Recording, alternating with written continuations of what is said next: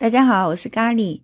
上期节目我们一起聊了可达鸭大火这个事儿哈，网友调侃说这个玩具吧，小孩子觉得特别幼稚，给成年人却刚刚好。一语道破啊，的确这是一场成年人的群体狂欢。行了，那我们就认了呗，让孩子们就见笑了。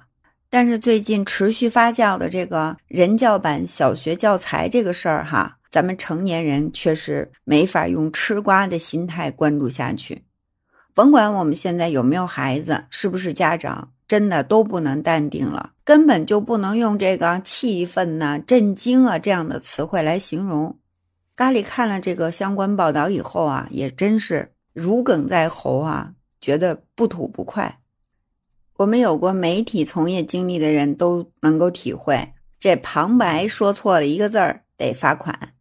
字幕打错一个字儿也得罚款，大伙儿都知道啊。这个罚款不是目的，目的呢就是国家级媒体你发布的信息就一定要准确，不能误导公众，这是每一个从业人员的职责所在。那么教材难道不需要更加严谨吗？那可是孩子们获取知识最权威的依据啊！按说错字啊、标点呀都不应该有任何一点失误，更何况居然可以扭曲审美、导向错误，甚至性暗示，而且一错就是十年。这十年里，那得影响多少孩子啊？人教社网站显示。这次被爆出来有问题的教材，属于他们编写出版的第十一套小学数学教材，二零一三年全部通过了国家基础教育教程教材专家工作委员会的审查。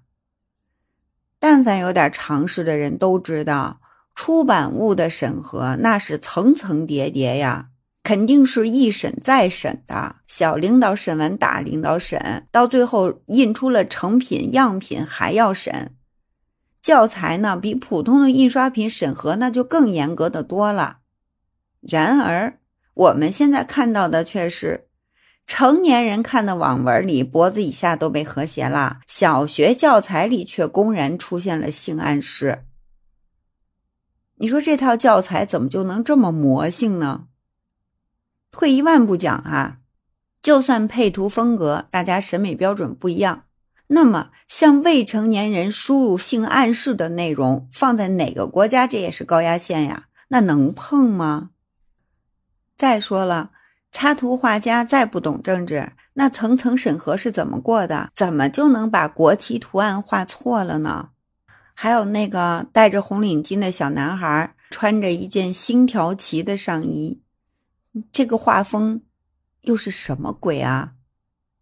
如果说性暗示是对一些插图的过度解读的话，那么一个拿着三角尺的小男孩，怎么就不能给他穿上裤子呢？为什么就非要裸露着生殖器呢？这么严重的错误，又是怎么躲过出版社的这个所谓的层层审核呢？事实证明啊。这套教材插图的问题，也确确实实在一定程度上给孩子们带来了非常不好的影响。有的家长不是就反映吗？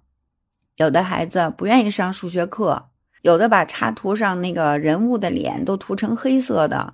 家长问是为什么呀？孩子就说说那插图看着害怕。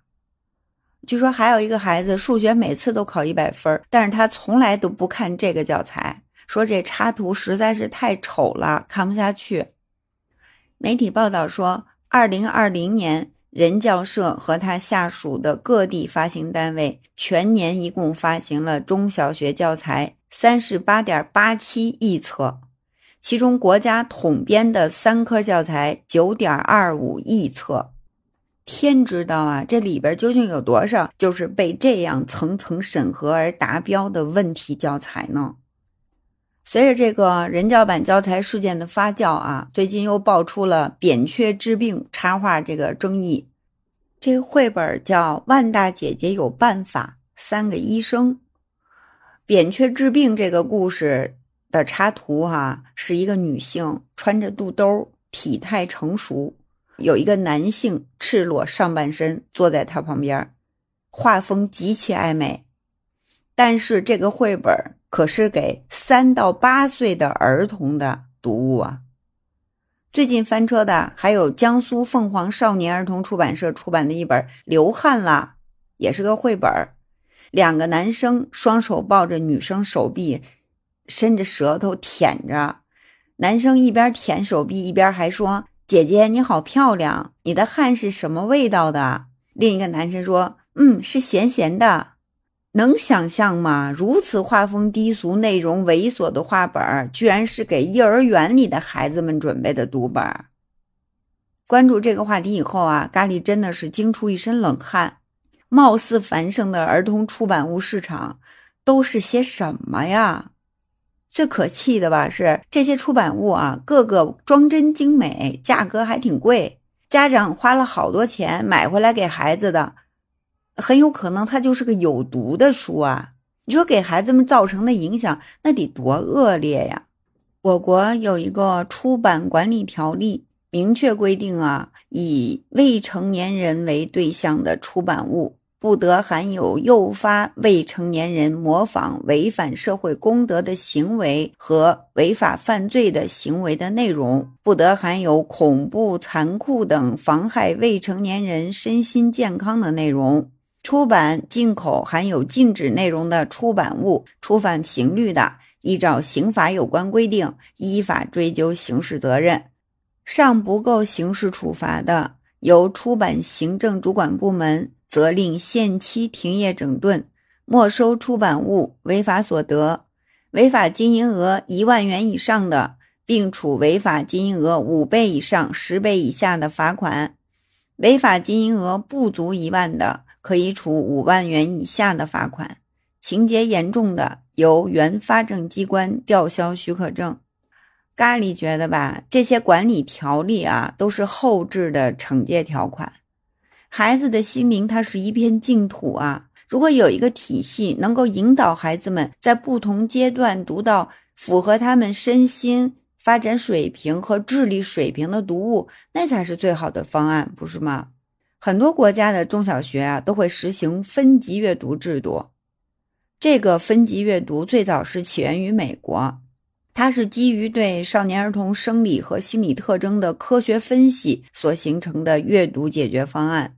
在港台地区也已经发展了十几年了，大多数学校都会使用这种分级阅读的体系作为孩子课外阅读的一个框架。